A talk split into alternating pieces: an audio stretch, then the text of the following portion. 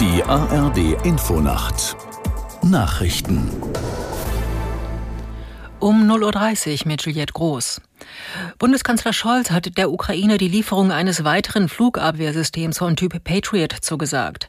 Damit werde der Sicherheit der Ukraine in großem Umfang gedient, sagte der Kanzler nach einem Gespräch mit dem ukrainischen Präsidenten Zelensky. Aus der Nachrichtenredaktion Jane Batani. Die weitere Patriot-Lieferung solle der Ukraine in den kommenden Wintermonaten helfen, erklärte der Bundeskanzler. Scholz hatte sich am Rande des Europagipfels im spanischen Granada mit Zelensky getroffen.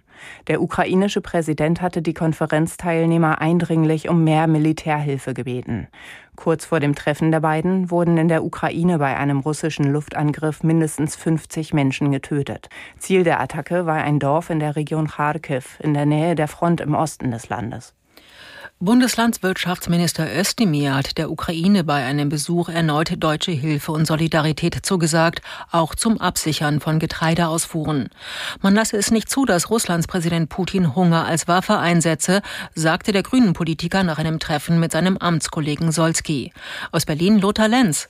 Özdemir stellte in Aussicht, dass die ukrainischen Getreidelieferungen ins Ausland, vor allem über die Donau, noch deutlich ausgebaut werden könnten. Es sei eine internationale Aufgabe, Kiew militärisch, humanitär und wirtschaftlich zu unterstützen. Denn die Ereignisse vor Jahren in Tschetschenien zeigten, was geschehe, wenn Russland als Sieger aus dem Konflikt hervorgehe. Özdemir verteidigte zugleich die Haltung der Bundesregierung, weitere Waffenlieferungen an die Ukraine gründlich zu prüfen. Auf einer Konferenz in Bonn haben teilnehmende Staaten fast 9 Milliarden Euro für Klimaschutzmaßnahmen zugesagt. Das Geld soll Entwicklungsländern zur Verfügung gestellt werden, und zwar von 2024 bis 2027. Bundesentwicklungsministerin Schulze sprach von einem Zeichen der Solidarität.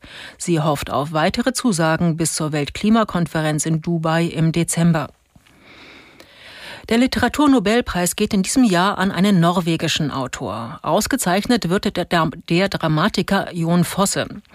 Die Jury teilte zur Begründung mit, Fosse habe dem Unsagbaren eine Stimme gegeben. Seine Theaterstücke wie das Drama Heiß über eine Dreiecksbeziehung gehören zu den meistgespielten zeitgenössischen Stücken in Europa. Fosses mehr als 50 Werke wurden in etwa 40 Sprachen übersetzt. Das Wetter in Deutschland. Nachts im Norden bewölkt, teils gewittrige Schauer, stellenweise Nebelbildung. Tiefstwerte 15 bis 3 Grad. Am Tage vom Emsland bis Berlin und nördlich davon dichte Wolken, ansonsten trocken. Höchstwerte 14 Grad bis 23 Grad. Die weiteren Aussichten am Sonnabend im Nordosten regnerisch, sonst sonnig. Höchstwerte 15 bis 26 Grad.